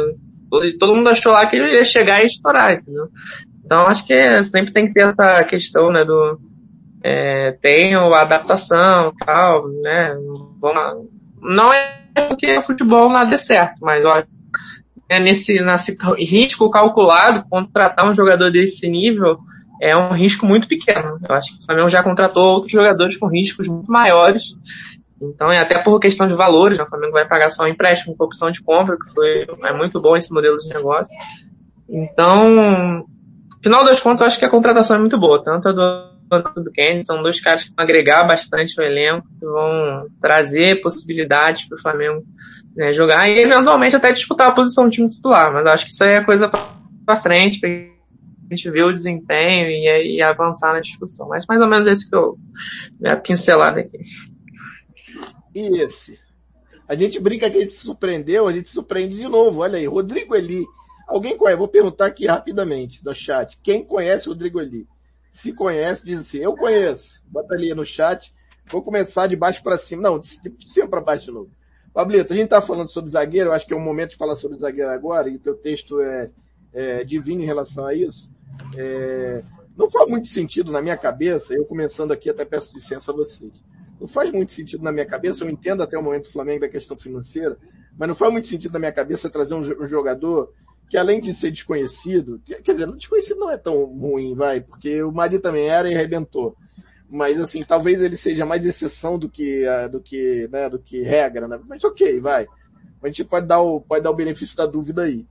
Mas é, será que não é o momento de trazer um cara com mais peso? E aí, com mais peso que eu digo assim, se a gente vai trazer um cara simplesmente para encher o, o, elenco, do que realmente trazer para substituir o Rodrigo Caio, será que vale a pena trazer esse cara? Porque aí você está tirando de repente, vaga do, da garotada, do, do Noga, por exemplo, que está tá querendo jogar, de repente, precisa dar minutagem, ou até do próprio Bruno, Bruno Viana, que está contratado, que está precisando de ritmo, e tá, jogou ontem, jogou bem, o Léo, idem.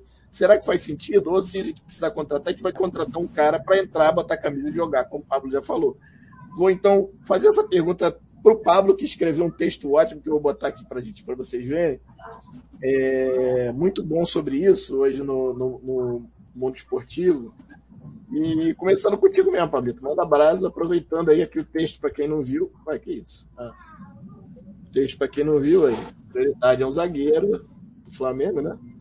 E aí. Ô, André, deixa eu só aproveitar. É, você falou que ninguém. Foi uma surpresa a questão do Andrés Pereira. É, na verdade, cara, esse foi guardado a sete chaves mesmo, a oito chaves, porque só Nem vazou, o Vene sabia, nem o Vene sabia. Não, ninguém sabia. Só quem sabia era o Fred Caldeira por ser amigo do jogador. Ah, eu vou te falar, só, te falar só, só um detalhezinho, Pablito. É, eu não sei se eu posso falar isso. Acho que eu posso. Eu falei com alguém lá, lá de dentro, perguntei, vem cá, que história é essa? Falou, não tem nada disso, nada disso, não, não tem nada. Eu não fez proposta. Eu falei, cara, eu conversei com um amigo meu que é agente e ele falou que tem. Falou, não, não tem. Então tá bom, então não tem. Vou confiar. Só que o cara depois manda assim, esquentou. Falei, porra, bicho, nem você sabe. Só que a parada foi muito bem fechada, realmente. Não, foi bem fechada. Foi bem... Bastante, tem bastante jornalista, inclusive o Venê, mas outros, o Pedro Torre, pessoas bem, tem boas fontes que não sabiam mesmo, cara. Então foi realmente, só saiu por ter a relação é, pessoal do Fred com o Andrés. Sobre zagueiro, cara, eu escrevi esse texto. Na verdade, para você ter uma ideia, eu escrevi esse texto semana passada, porque eu comecei a ver assim essas seguidas lesões do, do Rodrigo Caio começaram a me lembrar da época que ele era do São Paulo, cara. E eu lembro direitinho como eles tratavam o zagueiro como zagueiro de vidro, zagueiro de condomínio, vocês estão contratando um cara bichado. E eu confesso a você, eu lembro direitinho quando o Flamengo contratou, é, você até já falou isso várias vezes aqui no programa, falou assim: ah, o Pablo sempre disse que ele era um bom zagueiro e tal, eu tinha minhas dúvidas. Eu sempre achei ele muito bom zagueiro. É, o ponto sempre foi a questão física. O Rodrigo Caio sempre teve problemas físicos e por conta disso, hoje não é um jogador europeu, né? Brasileiro que joga na Europa. Ele teve duas possibilidades reais de ir embora, uma para o Barcelona, e foi reprovado nos exames médicos. Então, assim, aquela temporada de 2019, até se você puder, puder baixar um pouco, na verdade, subir um pouco o texto aí para você botar na parte que eu falo sobre os números dele na estatística, que pode parar, pode parar. Você vê, em 2019, cara, que foi o ano mágico para todo mundo, né? Não só para o Rodrigo Caio, mas para todo mundo, numa temporada onde o, o, Jorge Jesus rodava muito pouco o elenco, se rodava, cara, ele jogou 81% dos jogos. Cara, uma temporada exuberante. Você joga 62 de 76 jogos, é muito jogo. É muito jogo. É, rodando muito pouco. Então, assim, foi o ano do cala-boca mesmo. Rodrigo Caio calou a boca de quem desacreditava, dos torcedores de São Paulo que falavam que, que o Flamengo tinha feito um mau negócio. Então foi uma grande, uma, naquele momento, foi uma baita de uma contratação. Ele fez uma temporada excepcional. Só que se você for olhar para cá, se você começa a olhar 2020, bem, teve Covid, mas ele teve muitas lesões. Você vê que ele, ele jogou 32 de 70. Já cai drasticamente. E aí você vem para essa temporada, essa temporada é um absurdo, cara. Ele ficou 27 jogos de 43 fora, cara. São 37% dos jogos participando.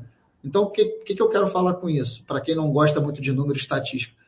É um cara que o Flamengo, que eu boto lá em cima, lá no começo do texto eu boto, o Flamengo tem um zagueiro top no elenco, só que ele não pode usar esse zagueiro. Então você não tem esse zagueiro disponível. Por isso que eu sempre bato na tecla que o Flamengo precisa de, jogar, de um zagueiro de excelência, contratar um zagueiro que chegue para jogar. Se daqui a pouco o Rodrigo Caio conseguir ficar saudável e jogar em alto nível de novo, com frequência, nós teremos dois zagueiros de alto nível. Mas no momento, o Flamengo não tem nenhum zagueiro de alto nível no elenco disponível, tá? Deixando bem claro.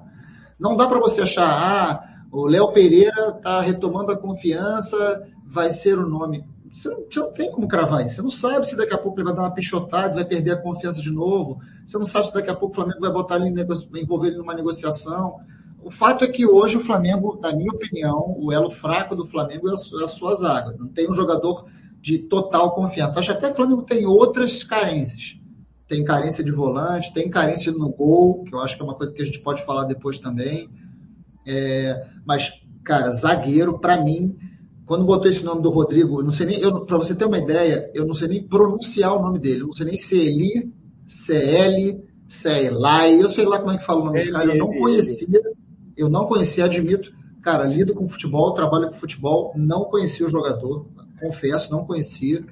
Acho, assim, para não ser é, leviano com um jogador do qual eu não conheço, acho péssima contratação para um time que precisa contratar um jogador para ser titular. Não tem nada a ver com o jogador, nada a ver. Eu não conheço o jogador. Estou pegando perfil. Ele pode chegar aqui amanhã, ser contratado e arrebentar no Flamengo. Pô, virar o novo Pablo Maria, o Flamengo ganhar tudo, espetáculo. Vou, vou vir aqui de novo e falar, pô, eu estava enganado. Para mim, o ponto é, tem que ir num zagueiro que você chegue e ele transpareça aquela questão assim, cara, a gente acabou de trazer um zagueiro que vai tomar conta da zaga do Flamengo para a gente começar a imaginar assim, pô, esse zagueiro com o Rodrigo Caio, é melhor zaga do Brasil. Se não for isso, cara, se for trazer um zagueiro só por trazer zagueiro, sinceramente, aí eu já acho que tem que usar a base.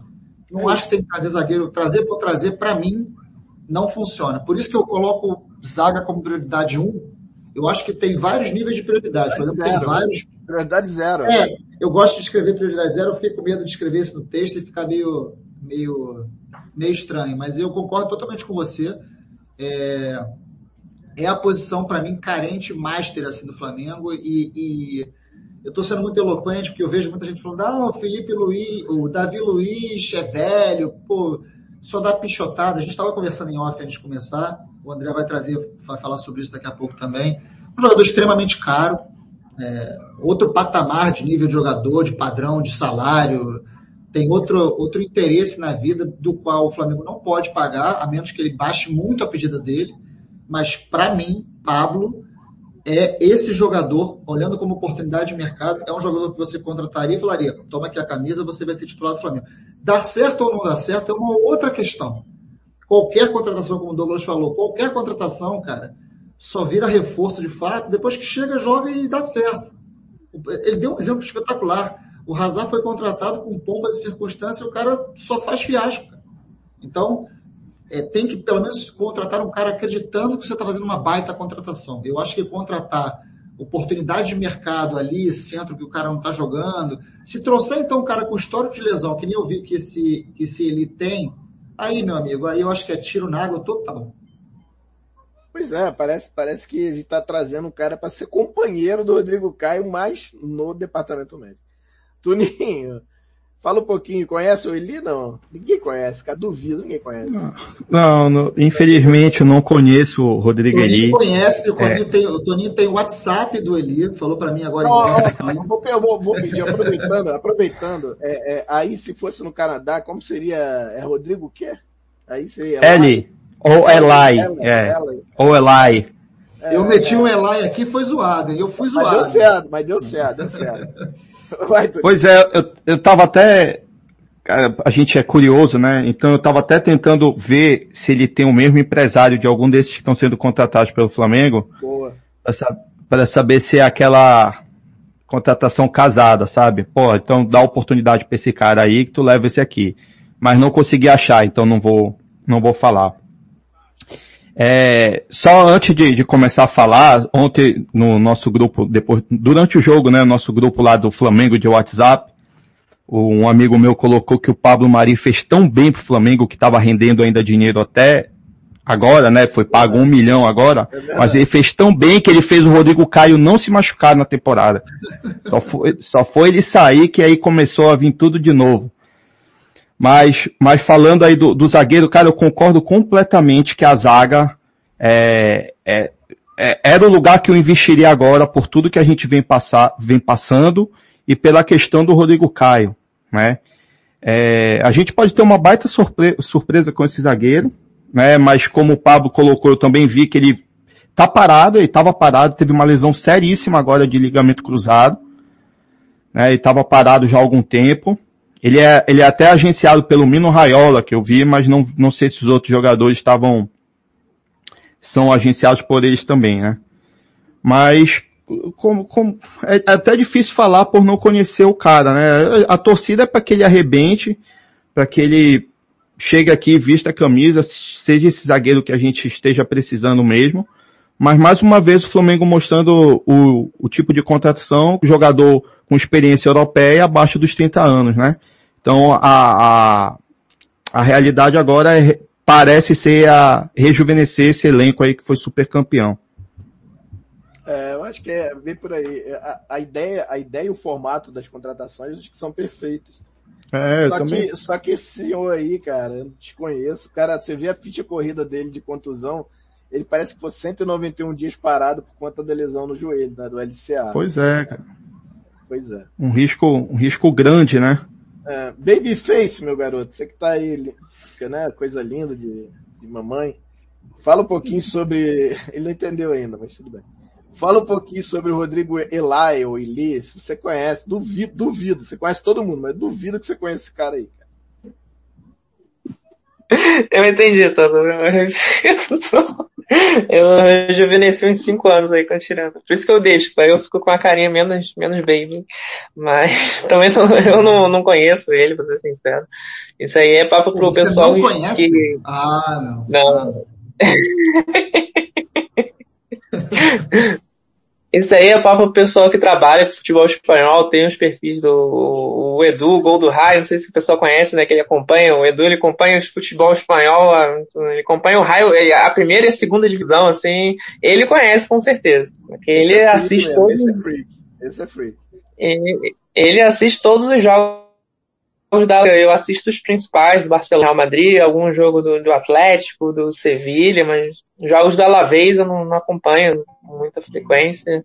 Posso ter visto um jogo dele porque eu acompanho até com frequência o Campeonato Espanhol, mas assim, de cabeça, de lembrar, assim, não.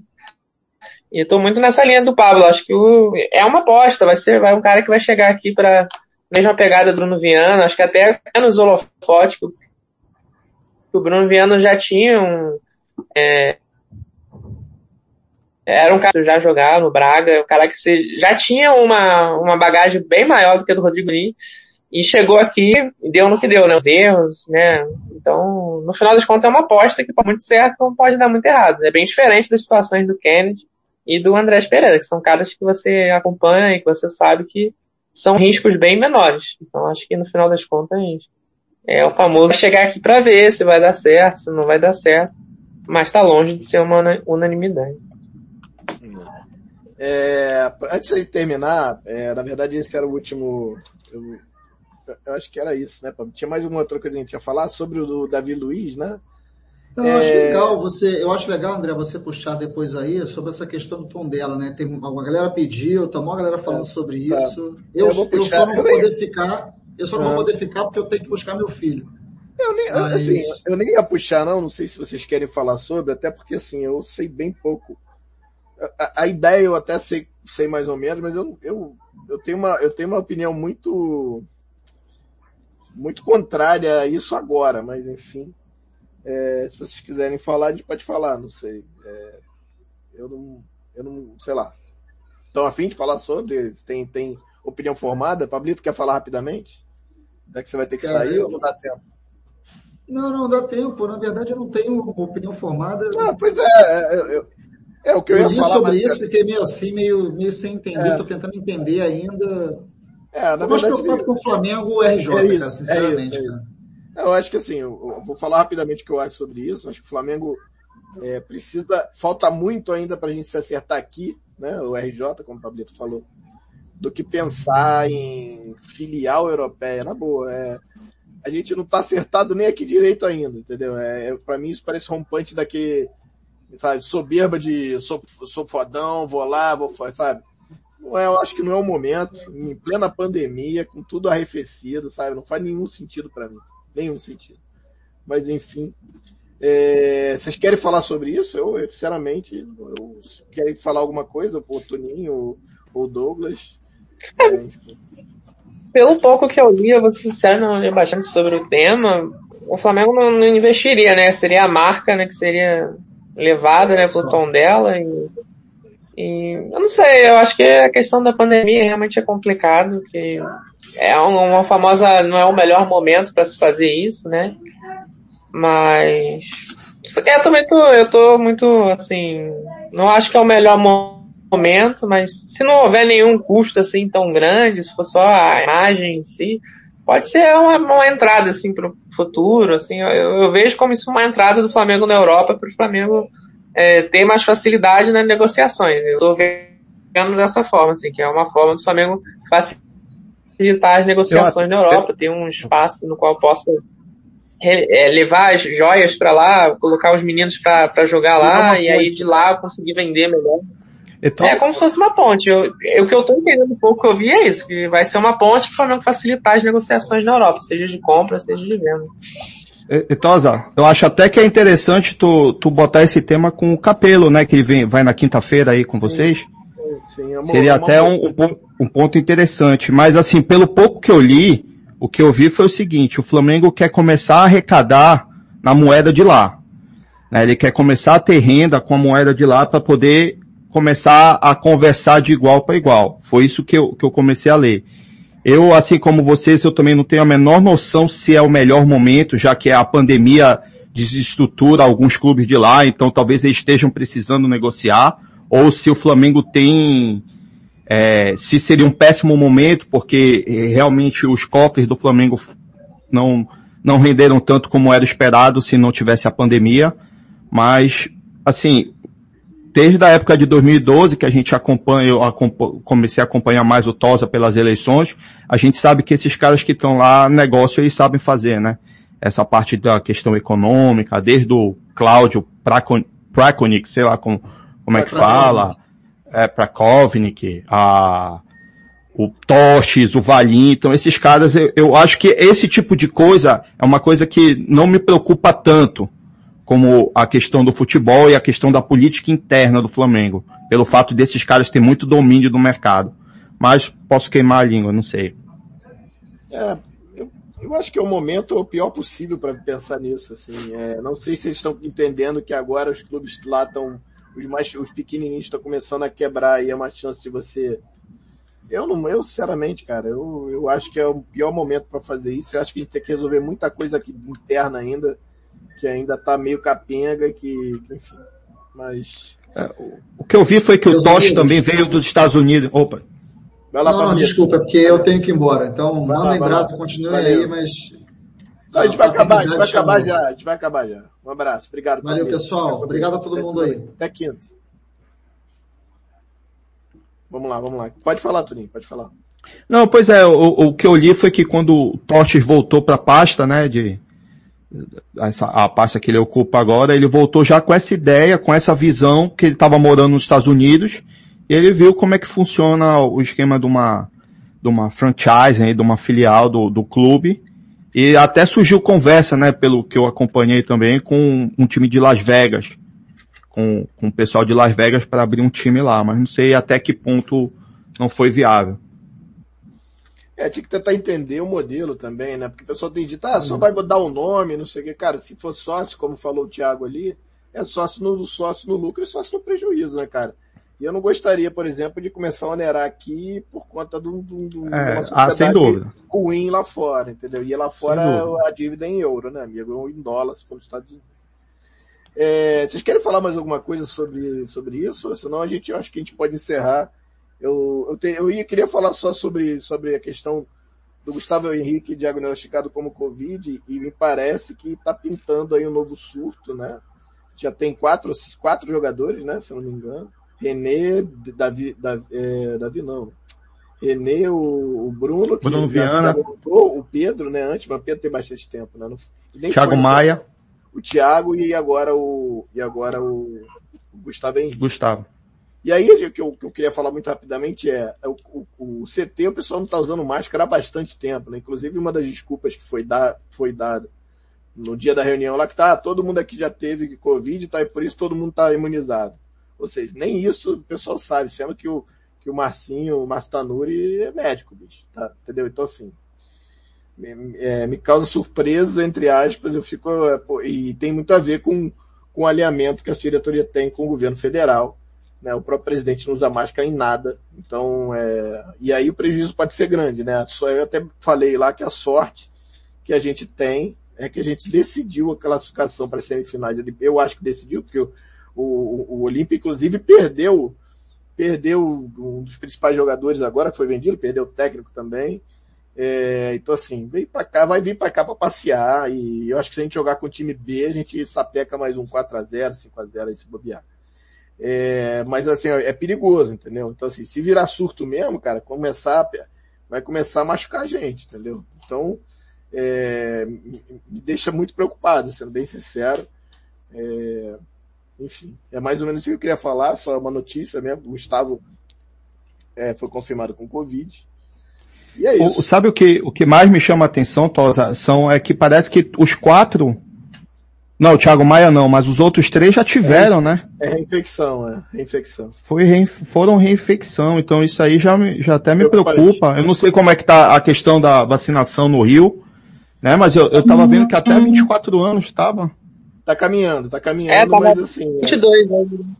É, não, tá caminhando. A questão, a questão aqui é que assim, o único jogador que a gente sabe que tomou vacina foi o Everton Ribeiro, porque ele mostrou isso. Os, os outros a gente nem sabe se tomou ou não. Acredito que tenham tomado, mas a gente não sabe, né? Então. Pô, espero, espero que tenham tomado, né, cara? É, espero que tenham que tomado. Sim, aqui sim. a questão de vacinação também é, é complicada aqui no Canadá. Mas já estão começando a ser manda, é, obrigação nos trabalhos e tal. Legal. Eu tomei é, a minha desde janeiro aqui e tem pessoal é. ainda que não quer tomar. É, aqui tem também. Aqui tem também. Eu, eu já tomei minhas duas doses, minha esposa também já tomou. Acredito que, que o, que, o, que o, o Douglas já tomou também, né, Douglas? Ainda não. Nenhuma? Tomei a primeira dose semana passada. Tomou a primeira dose, verdade. Então é isso, tem que, ó, tomem vacina, vacina funciona. E a gente fica preocupado, né? Mas é, o Diego também tomou, lembrou aqui o Edgar. É, o mesmo. Eu não tinha visto que ele tinha postado. Legal que ele postou. É importante jogadores fazerem isso para conscientizar. É, eu acho também. Incentivar, cara. sabe? O Everton Ribeiro fez um videozinho legal, chegando lá, um negócio super produzidinho. É importante, cara. É, tem, tem, essa, tem essa questão é, de conscientização do jogo desses caras que são ídolos, né? Então é importante mostrar isso. O clube mostra muito pouco, inclusive. É, vamos nessa, galera. Vocês querem falar mais alguma coisa? Tudo certo? Algum detalhe?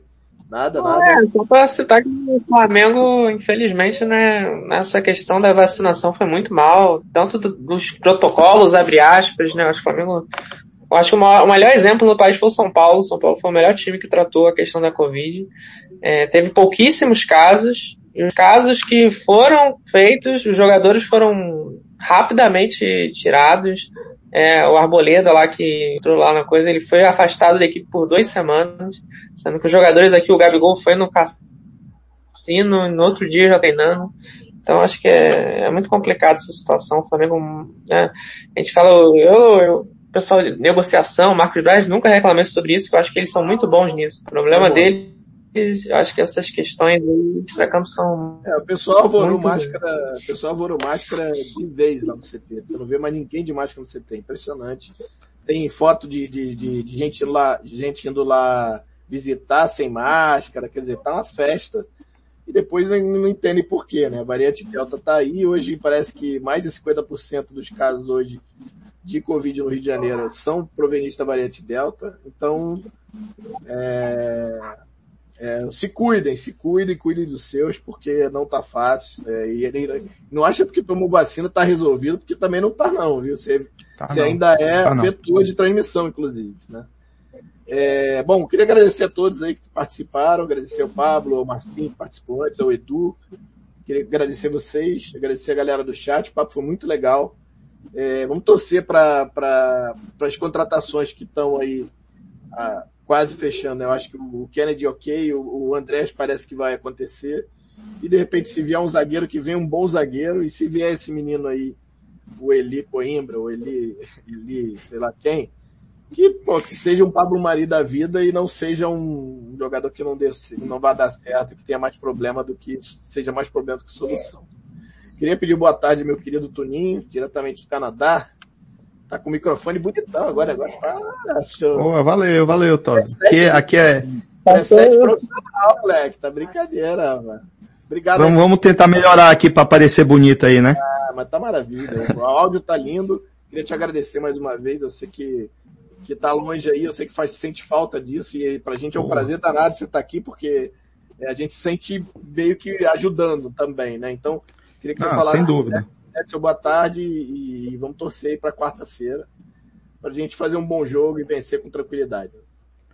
Pô, cara, como tu falaste, Tosa, é, cara, eu sinto muita falta, vocês não têm noção, eu sinto muita falta. Eu trabalhava no hospital que o meu prazer era chegar às sete horas da manhã, tomar café com os caras da lanchonete lá e a encarnação já começava.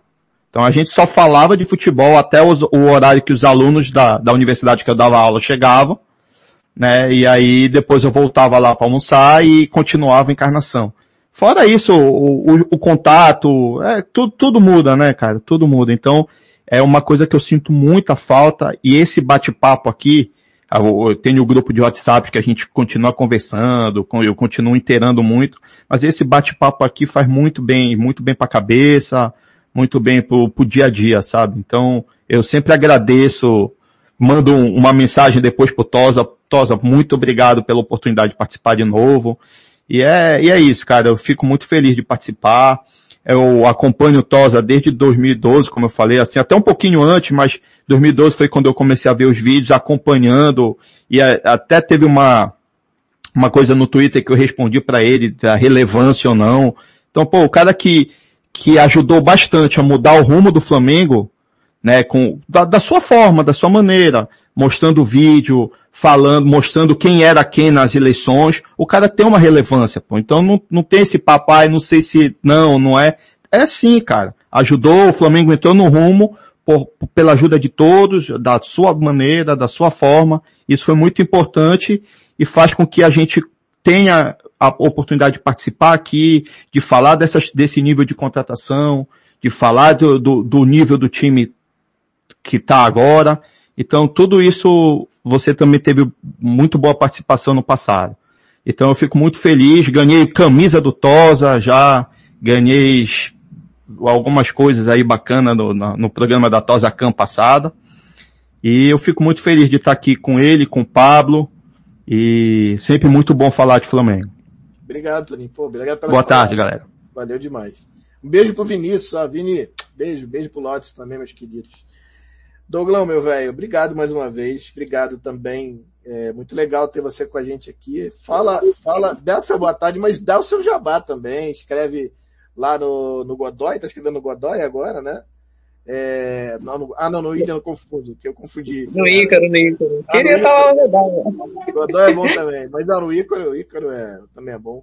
E, e o Urubu Interativo lá do nosso querido Wesley. Fala um pouquinho sobre, enfim, faz seu jabá e obrigado mais uma vez por estar participando aqui com a gente. Peraí, rapidinho, deixa eu só fechar aqui a porta. Rapidinho.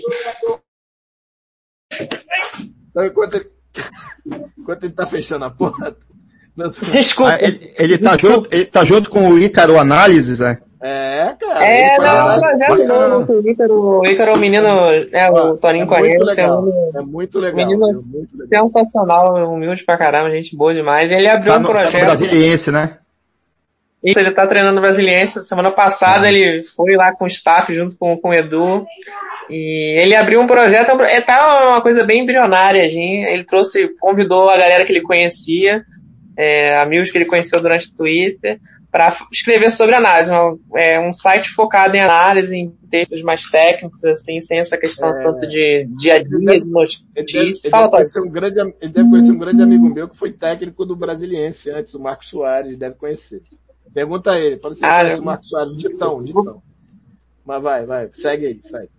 Vou perguntar pra ele, sim, vou perguntar. E aí eu tô lá no site, estamos escrevendo, a gente tá produzindo, o pessoal tá produzindo muito texto, assim, tanto sobre futebol nacional quanto futebol internacional. Então tá bem legal, a gente troca bastante aí, mas tá bem no início ainda, a gente ainda tá vendo aí coisas pra gente conseguir fazer os crescer, eventualmente até lives, coisas do tipo. Tem um trabalho lá no Urubu Interativo, que eu faço também, de ver o site, tô aí, tô, ainda tô vendo, eu acho que eu tô, tô é, passando por um momento aí que eu acho que eu vou ter que focar mais no site do Ícaro, mas ainda tô, tô vendo isso, essa situação. E então é isso, Fernando Fulgosa. É... Queria fazer um agradecimento ao Tosa, cara, é sensacional. Eu fiquei, o Toninho falou também, bastante feliz. O Tosa é um cara que é muito especial, né? Conheci lá de 12 no Twitter, bem no iníciozinho, mas eu falo o Twitter, eu não sabia mexer muito no Twitter eu também, era tinha uns 18, 19 anos. E né, nessa caminhada de Flamengo, o Tosa é um cara muito especial, assim, um torcedor muito especial para mim. Eu acho que é um cara que é, representa muito a torcida do Flamengo. Eu acho que é um cara especial demais e que abre muito espaço, é muito humilde, que traz a galera para conversar. Faz, assim, né, né, todo mundo junto, falando e com o que a gente tem pelo Flamengo. Então, agradeço esse espaço aí que é sensacional a importância dele que é muito importante né, na construção desse Flamengo. É isso aí, Tosa. Tamo junto. Fico até meio assim, porque eu não, eu não, eu não espero essas coisas nunca, na verdade. Eu não consigo, eu sou um cara que eu tenho um problema sério, tenho baixa autoestima e eu tenho um problema sério em receber elogio. Mas eu agradeço as palavras, mesmo, é, mesmo mesmo. Assim. Fico feliz, obrigado. É, principalmente vocês são tão especiais, assim, então, valeu. Gente, até quinta-feira, ó, Rodrigo Capelo tem um livro que a gente está sorteando, você que não sabe, o livro dele que é legal pra caramba. Dá uma olhada lá, não, tá no, no, no nosso perfil lá do Pilares 41, dá uma olhada lá, participa. E quinta-feira vai ter um programaço com ele, eu acho que vale muito a pena. Para quem quer entender um pouquinho o que está acontecendo no mundo das finanças futebol, mas principalmente no Flamengo. Será que a gente está se ferrando? Será que a gente está dando mole? Será que dá para segurar? Acho que é interessante a gente entender isso, entender o momento financeiro do Flamengo hoje. E é um cara que eu gosto, meu amigo, já há bastante tempo, é um cara que eu queria trazer no programa e a gente conseguiu. Agradecer a Globo, inclusive, agradecer ao Poli aí pela, pela liberação. E é isso. Até semana, até semana que vem, não, até quinta-feira e quarta-feira, pau neles. Dá um, dá um sacode neles para passar tranquilo semifinal. Aí, meu irmão, aí é o céu limite, meus amigos. Tchau.